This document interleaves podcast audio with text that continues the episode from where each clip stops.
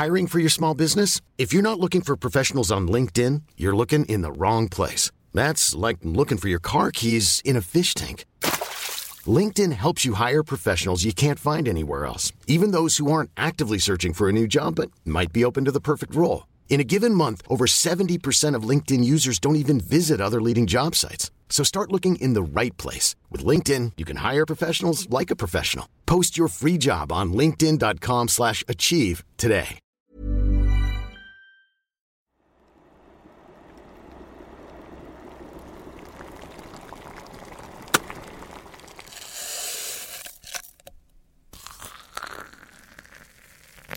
Vous vous êtes déjà demandé pourquoi vous n'avez jamais bu un bon café instantané. Je suis Julie et chez Belleville Brûlerie, on s'est posé la question un jour dans un TGV en direction de Marseille. On en avait marre de boire du mauvais café en déplacement. Alors, on en a inventé un. Un vrai bon café soluble. Pas besoin de machine. Un café qui n'a pas le goût de flotte et que vous pourrez emmener chez vos parents et vos amis pour les fêtes. Je vous raconte toute l'histoire à la fin de cet épisode de Plan culinaire. Bonne écoute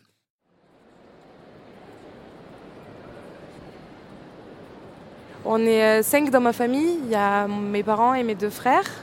Et euh, souvent, on fait Noël tous ensemble. Et euh, j'aime pas le foie gras. Et sauf que ma mère a tendance à l'oublier. Donc, du coup, à chaque Noël, il y a la poêlée de foie gras en entrée et le canard fourré au foie gras en plat. Et je peux pas le manger. Du coup, à chaque fois, je dis Mais tu sais très bien que j'aime pas le foie gras. Et elle me dit Mais non, ça change tous les ans. Et après, ben, ça part en Non, je te l'avais dit. Et toi, t'as pas écouté. Et, et, ça finit en Bon, mais si tu veux, il y a un peu de saumon. Et. Bah voilà, il y a du saumon, arrête de faire ta mauvaise tête. Hein. Avec Maureen Wilson, qui nous aide à préparer cette émission, on est allé un après-midi à la Halles à Paris pour que les gens nous racontent leur repas de famille. On a été surprise du nombre de gens que Noël n'angoisse vraiment pas et aussi de ceux qui s'engueulent surtout à cause de la bouffe. Pourquoi ça part souvent en vrille quand on se met à table en famille? Les fêtes sont-elles le meilleur moment pour régler les problèmes? Et qu'est-ce qui fait que certains d'entre nous s'attendent à revivre le Red Wedding de Game of Thrones à chaque Noël? Autant de questions auxquelles on va tenter de répondre. Bienvenue dans Plan Culinaire.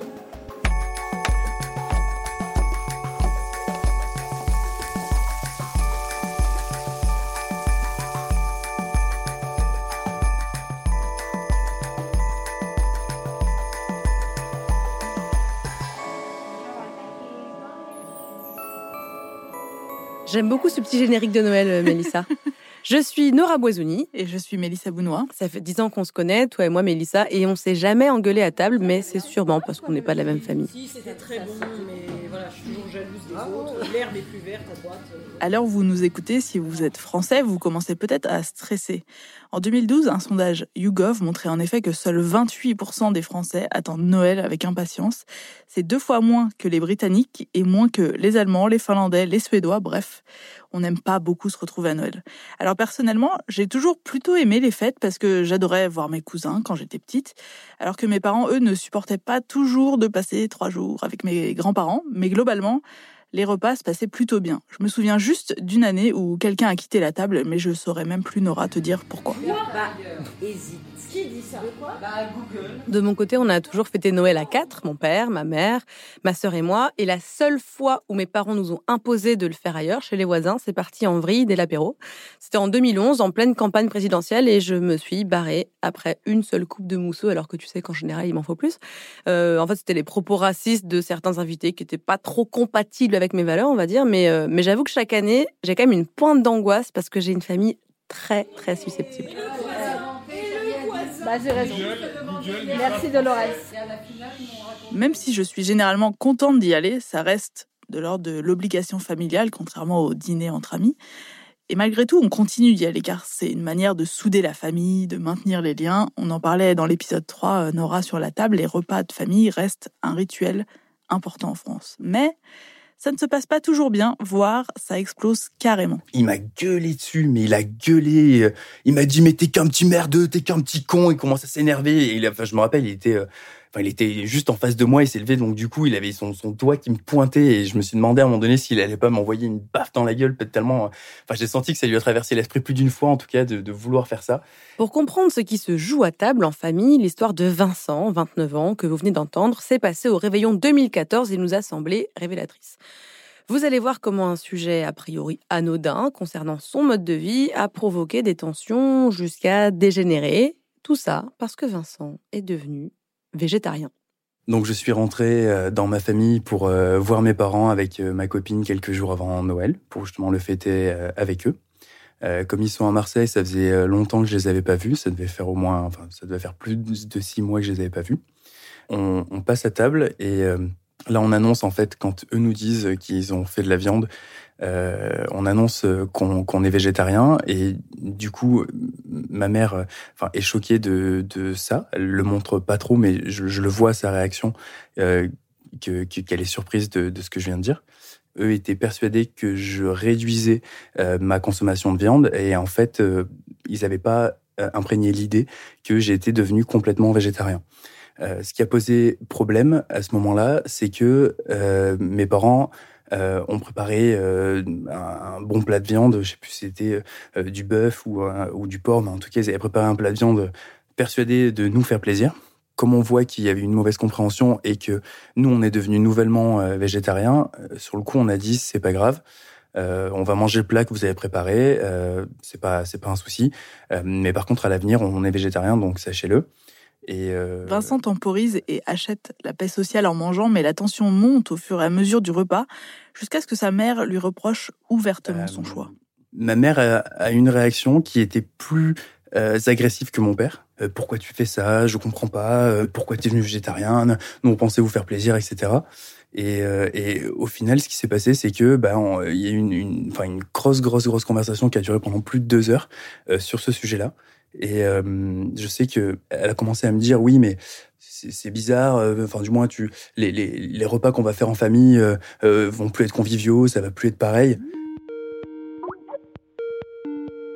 Ben, là, si vous voulez, c'est très intéressant. C'est-à-dire que Vincent est devenu végétarien, mais en devenant végétarien, il va à l'encontre de l'éducation qu'il a reçue et, disons, il se différencie de sa mère. Éric Trapenier est psychologue à l'Institut de la famille. On l'a appelé pour qu'il analyse, hein, c'est son boulot, ce qui s'est passé dans la famille de Vincent ce jour-là. Et pour vous permettre à vous qui nous écoutez, peut-être de comprendre ce qui se passe dans la vôtre. Et donc sa mère lui dit les repas seront plus conviviaux parce que elle a le sentiment d'être rejetée par son fils. Alors que le fils lui dit c'est pas le problème du repas, le problème pour moi c'est d'être ensemble. Donc vous voyez qu'il y a un désaccord très important entre la maman et le fils la maman, elle dit voilà, moi, ce que je veux, c'est que mon fils, il mange ce que je lui fais. Et le fils, il dit maman, je continue à t'aimer, continue à venir vers toi, mais je ne veux plus manger ce que tu me fais. Donc, c'est une maman qui supporte mal la différenciation entre son fils et elle. La différenciation, en gros, c'est dire à ses parents allez, salut. c'est devenir autonome, leur faire comprendre qu'on n'est plus dépendant d'eux. Et ça, évidemment, ça ne passe pas toujours bien.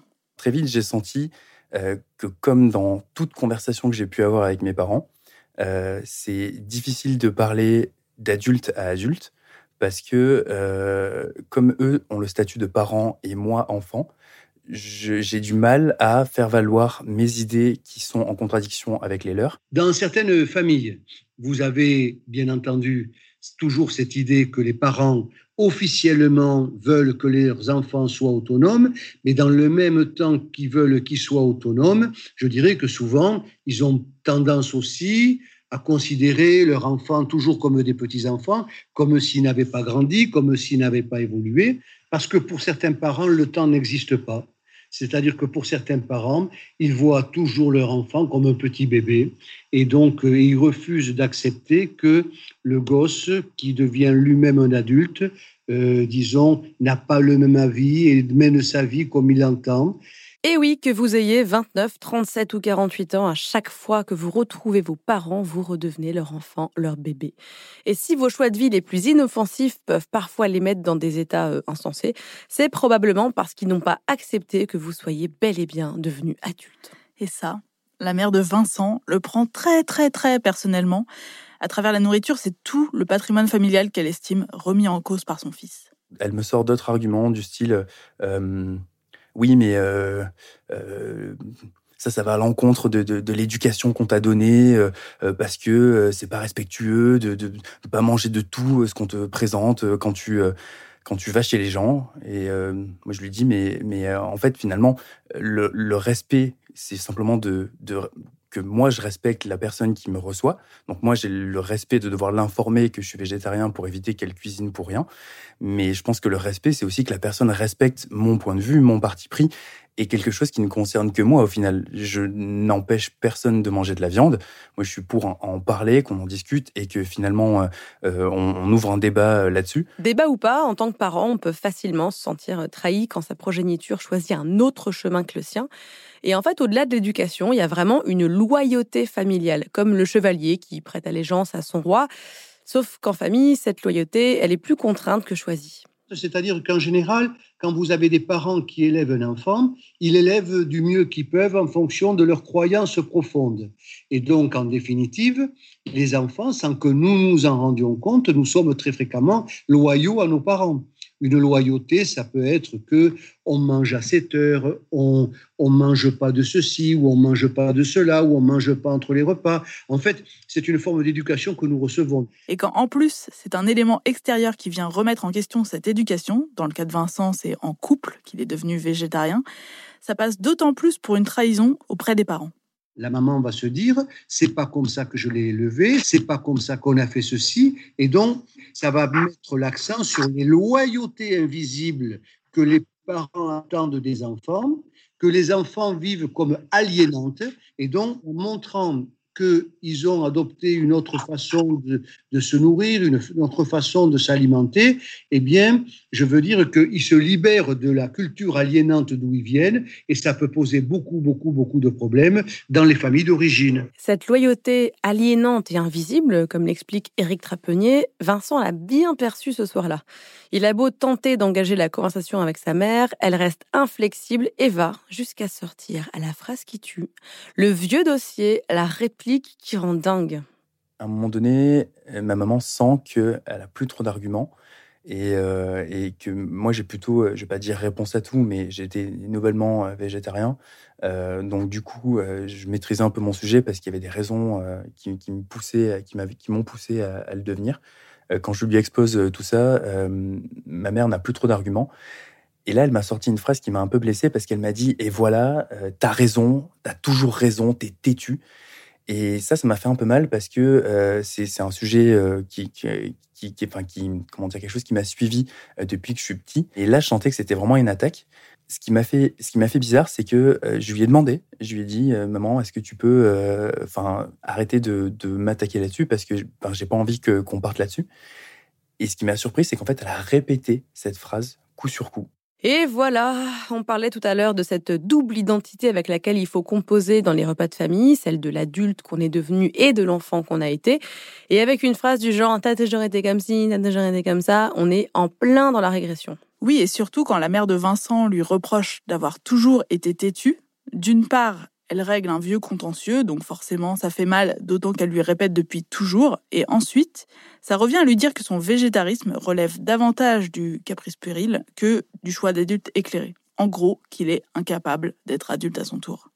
Dans un système familial, euh, chaque individu qui compose le collectif, il est garant de l'identité de ce groupe et de son histoire. Donc, celui ou celle qui refuse cette espèce de mission d'autoconservation, bah, c'est un traître.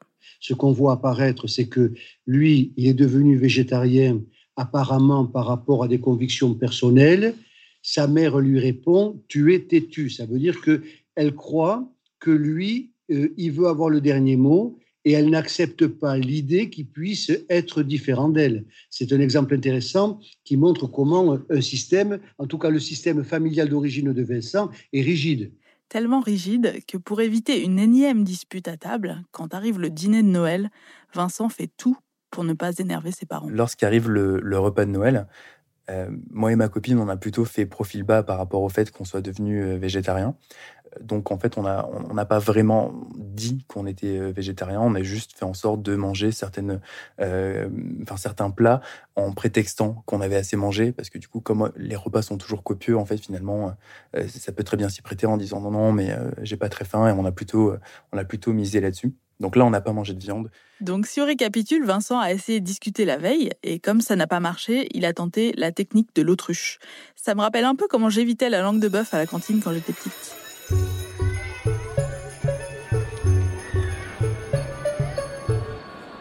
Parfois, il y a des non-dits, en plus, c'est pas des non-dits d'un an ou deux, tu vois, c'est des non-dits de dix ans, et ça crée des tensions inutiles, sous-jacentes, pas forcément visibles, mais qui peuvent péter un moment où tu t'y attends pas et tu fais Attends, mais ouais, tu comprends pas.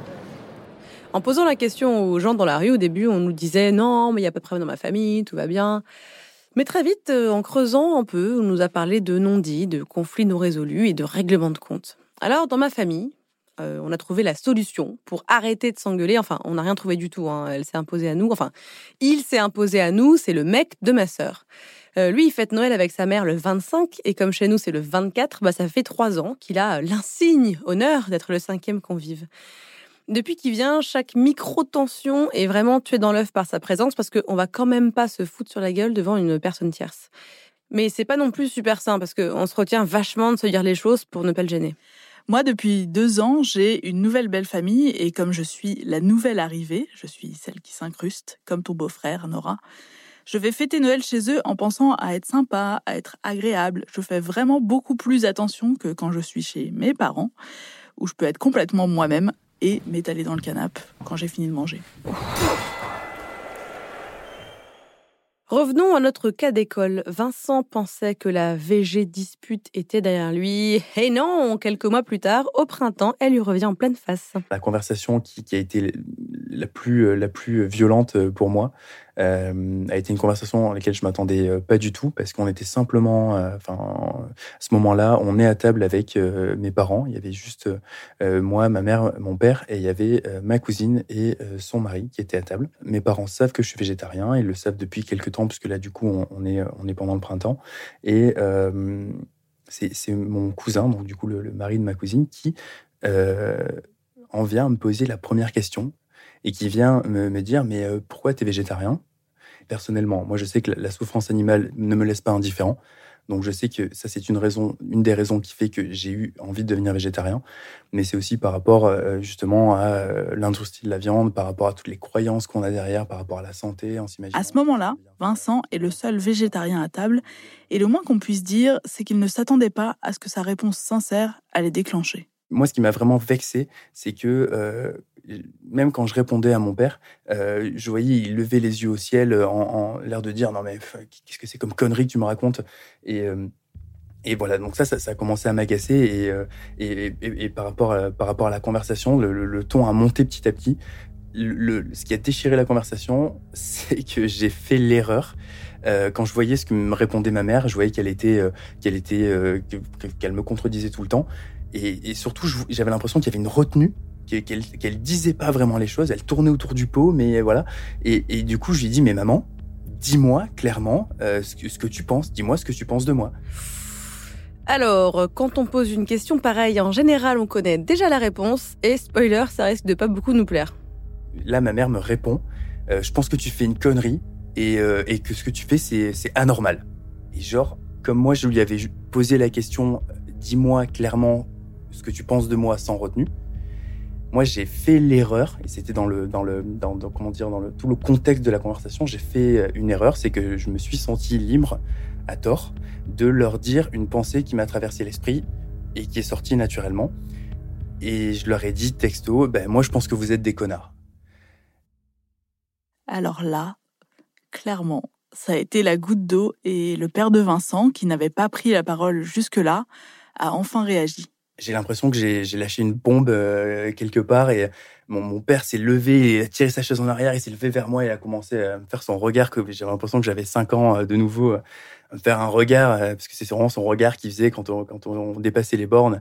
Il m'a gueulé dessus, mais il a gueulé, il m'a dit mais t'es qu'un petit merdeux, t'es qu'un petit con, il commence à s'énerver et enfin, je me rappelle, il était Enfin, il était juste en face de moi, il s'est levé, donc du coup, il avait son, son doigt qui me pointait et je me suis demandé à un moment donné s'il allait pas m'envoyer une baffe dans la gueule, peut-être tellement, tellement, euh, je pense, euh, exacerbé par ce qui venait de se passer, euh, il est monté. Ah oui, c'est un peu violent, d'autant plus que ses cousins n'ont pas osé intervenir pour désamorcer la dispute avant qu'elle prenne des proportions démesurées. Pourtant, quand on s'écharpe en famille, un médiateur, ça peut sauver la mise. C'est ce que nous explique le psychologue Saïd Belagdar. Le risque, c'est que deux groupes s'affrontent comme, comme lorsqu'on est seul avec quelqu'un. Et là, c'est ce que certains appellent l'escalade en miroir. Hein. C'est-à-dire, les, gens disent, euh, donnent un avis, et l'autre dit oui, mais il y a ça, et ainsi de suite. Donc, c'est en miroir, ils sont en escalade dans la dispute. C'est-à-dire qu'il n'y a plus de tiers. Même si c'est un groupe, en réalité, on voit qu'il n'y a plus de tiers. Ou la grand-mère qui dit bon calmez-vous, enfin oui, puis ou alors quelqu'un qui prend ça avec humour. Il y a le médiateur. Il y a des rôles très différents dans une famille qui s'instaurent. hein. Mais quand ça ne marche pas, c'est là où ça peut clasher. Vincent s'est ensuite excusé et il a parlé avec sa mère et ses cousins jusqu'à 2 heures du matin pour essayer de comprendre ce qui venait de se passer et leur expliquer son choix. À ce stade, pour l'apaiser, il dit à sa mère qu'elle n'est pas obligée de le comprendre pour l'aimer. Et je sais que c'est vraiment ce qui est venu euh, calmer euh, la discussion et la conversation parce qu'au final, ça, ça a amené un peu une conclusion sur le fait que, ben voilà, on, même si on se comprend pas au jour d'aujourd'hui, qu'on partage peut-être pas le- les mêmes valeurs ou qu'on n'y prête pas la même attention, au final, euh, l'important c'est qu'on s'aime et c'est ça qu'il faut qu'on garde en fait. Il faudrait pas qu'on se déchire par rapport à ça. Et oui, Pascal Obispo avait raison, comme d'habitude. L'important, c'est d'aimer. Mais pourquoi certains, comme les parents de Vincent, préfèrent-ils se concentrer sur les différences plutôt que sur ce qui les unit à leurs enfants? D'abord, un groupe est composé d'individus qui se distinguent les uns des autres. Et dans un groupe, très très souvent, ce qui ne va pas ressort immédiatement. Hein. On met entre guillemets nos parties mauvaises dans le groupe. On a besoin d'abord de, recracher entre guillemets ce qui ne va pas hein, et se distinguer parce qu'on perd, et ça se passe très rapidement. hein. Dès, dès que les gens se mettent en groupe, ils perdent un peu leur repère psychique. Ça se passe en quelques secondes. Et quand on est perdu, on a besoin de réaffirmer qui on est. Mais parfois, on en fait trop pour se différencier jusqu'à l'engueulade. C'est ce que Sigmund Freud appelle le narcissisme des petites différences. En fait, c'est une notion qu'il a conceptualisée en observant comment des groupes pourtant proches, culturellement et ou géographiquement, peuvent se haïr. Les Anglais avec les Écossais, les Espagnols avec les Portugais, etc. En gros, c'est parce que plus on est proche d'un groupe, plus on est sensible et sévère vis-à-vis de ce qui nous différencie. Et on en vient alors, par narcissisme, à survaloriser l'identité collective au détriment de l'individu. En fait, on survalorise ce qui nous différencie, donc en bien ou en mal. la personne humaine est beaucoup plus à la fois forte et fragile, hein, et a souvent besoin de se situer par rapport aux autres, à ce qu'on lui renvoie et à ce qu'est l'autre. Hein. Les gens ont besoin de se différencier par rapport à l'autre pour être sûrs et certains de ce qu'ils peuvent être et se conforter dans leur propre identité, en gros. hein. Alors ça peut aboutir à des conflits. Pas étonnant donc que les parents de Vincent, ou peut-être les vôtres, soient si agressifs quand vous faites un choix individuel qui vous différencie du groupe. Ils se sentent perdus, même quand une seule personne décide de ne plus manger de viande. Et là, quand quelqu'un ne veut plus manger de viande ou tel plat, c'est perçu effectivement comme hétérogène au groupe et il y a quelque chose qui ne va plus. C'est-à-dire que le groupe fonctionne un peu comme un corps et quelqu'un n'est plus là, ça ne va plus. Finalement, il ne trouble pas l'ordre public, il n'a pas assassiné quelqu'un, il n'y a pas mort d'homme. Hein, c'est ça qui est important, c'est de voir qu'il y a une différence. Mais c'est vrai que ça remet en question le groupe. Mais le groupe, enfin le groupe familial toujours, hein, il peut survivre Et le groupe survit entre autres parce qu'on continue à aller au repas de famille, même quand on sait que ça va finir en pugilat.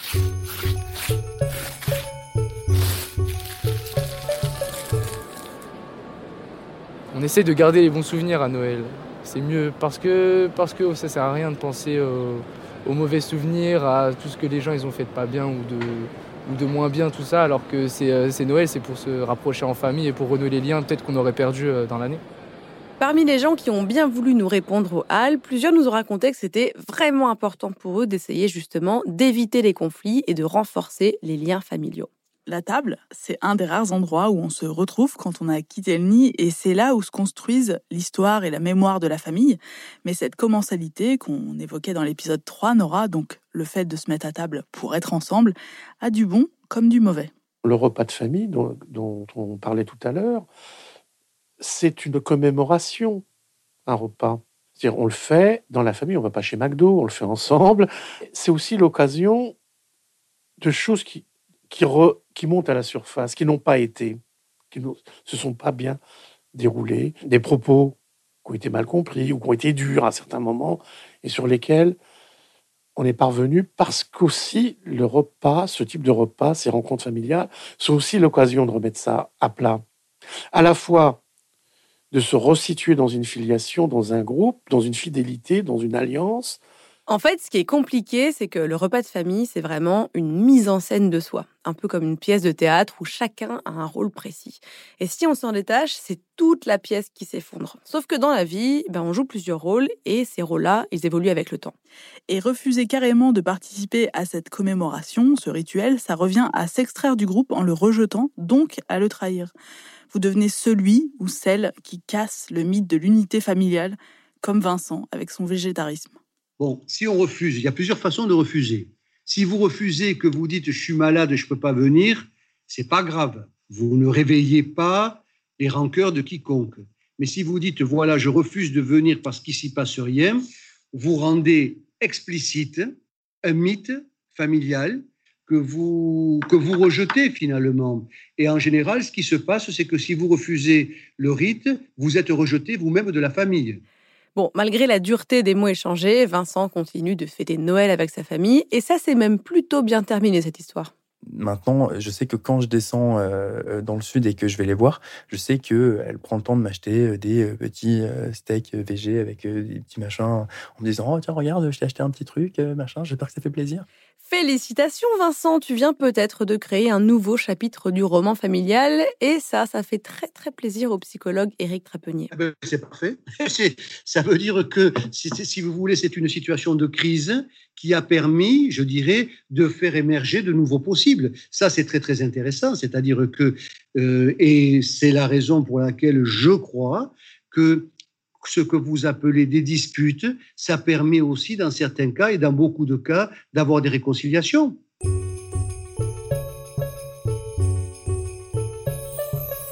Alors, on s'est dit qu'après avoir analysé les disputes de Vincent avec sa famille, on allait demander conseil à une médiatrice familiale pour éviter de s'envoyer la bûche à la figure le 24 décembre.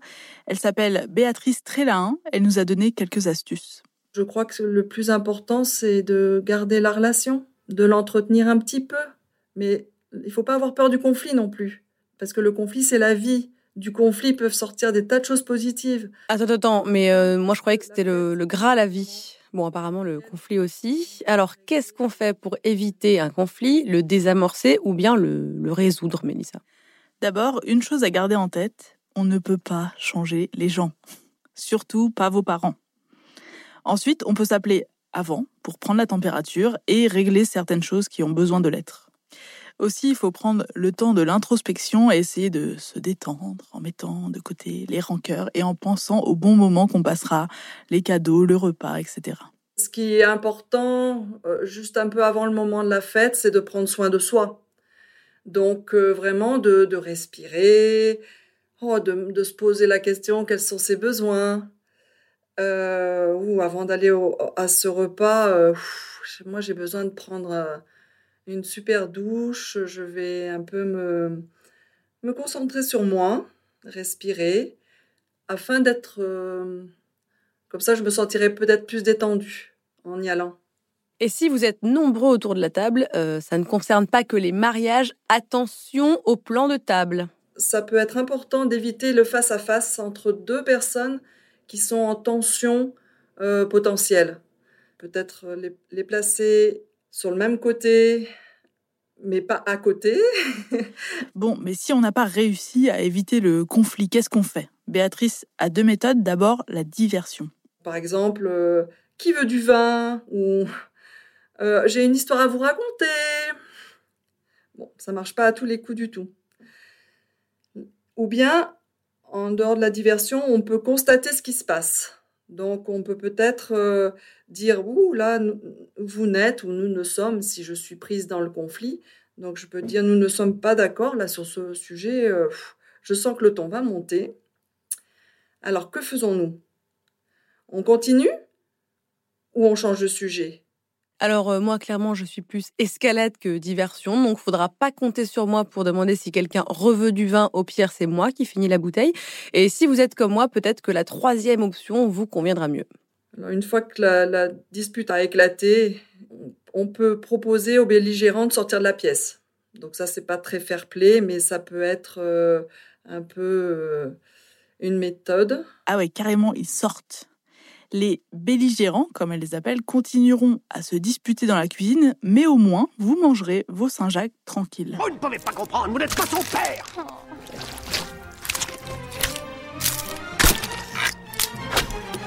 Quel bonheur de partager ce festin en famille. Harold. Shrek Fiona. Fiona. Maman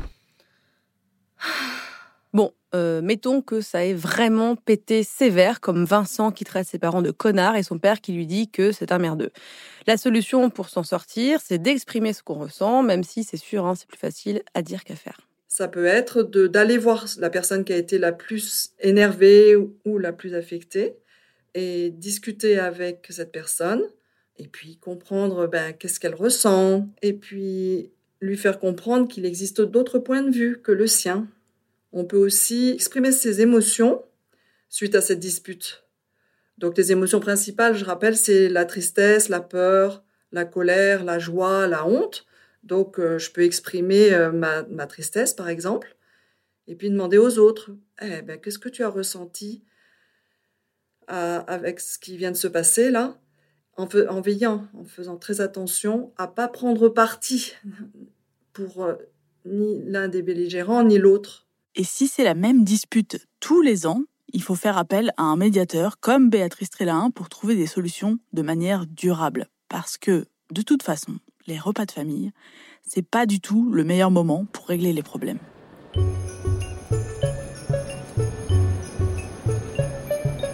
J'ai appris il n'y a pas très longtemps qu'en fait dans toutes les familles c'est compliqué, c'est ça qui est génial.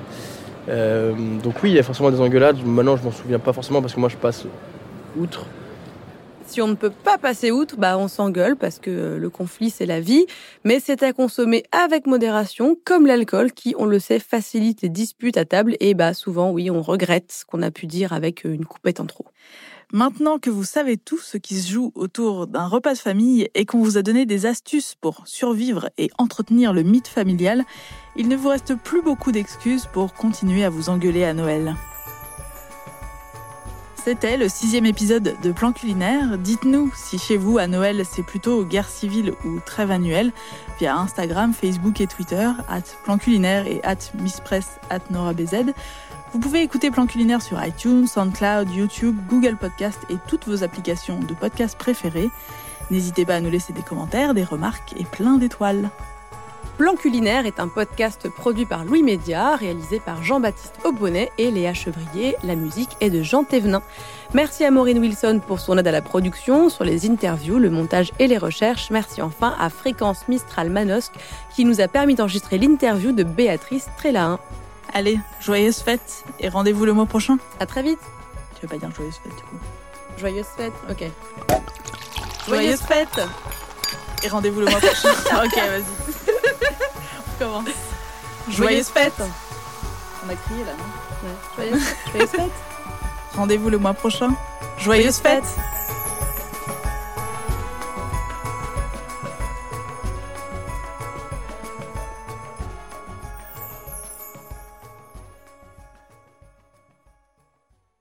Je vais vous raconter la jeunesse du café qui va sauver les matins chez vos parents pendant les fêtes.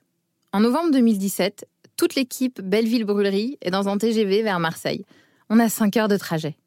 C'est ce jour-là que l'idée d'un bon café instantané a émergé. David demande à Thomas Tu peux me passer le thermos de café, s'il te plaît? Là, il y a eu un gros silence qui s'est transformé en malaise. Il était impossible qu'on fasse encore un week-end d'équipe sans un bon café. Nous nous sommes souvent posé la question comment boire du café de qualité en toutes circonstances? Se balader avec tout le matériel en plein milieu de la montagne n'est pas l'idéal. Après de nombreuses recherches dans le secteur, nous avons pu sortir les premières tasses de ce café instantané quelques mois plus tard. Ces tests, on les a même fait déguster à l'équipe qui n'a pas pu distinguer le café soluble instantané de nos assemblages maison. Aujourd'hui, nous sommes donc fiers de présenter le premier café instantané français qui peut être utilisé en voyage, lors d'une longue réunion, d'une sortie à vélo ou d'un repas de famille interminable. Pour que vous puissiez tester, on vous a fait un code spécial pour plan culinaire. Rendez-vous sur notre site cafébelleville.com et entrez le code plan culinaire tout attaché. On vous offre 20% sur votre commande. Vous verrez, c'est doux, délicat et c'est vraiment surprenant pour du café soluble. un peu d'eau chaude, un sachet de Belleville instantané. C'est tout ce qu'il vous faut pour boire un café aux arômes incroyables. Où vous voulez, quand vous voulez.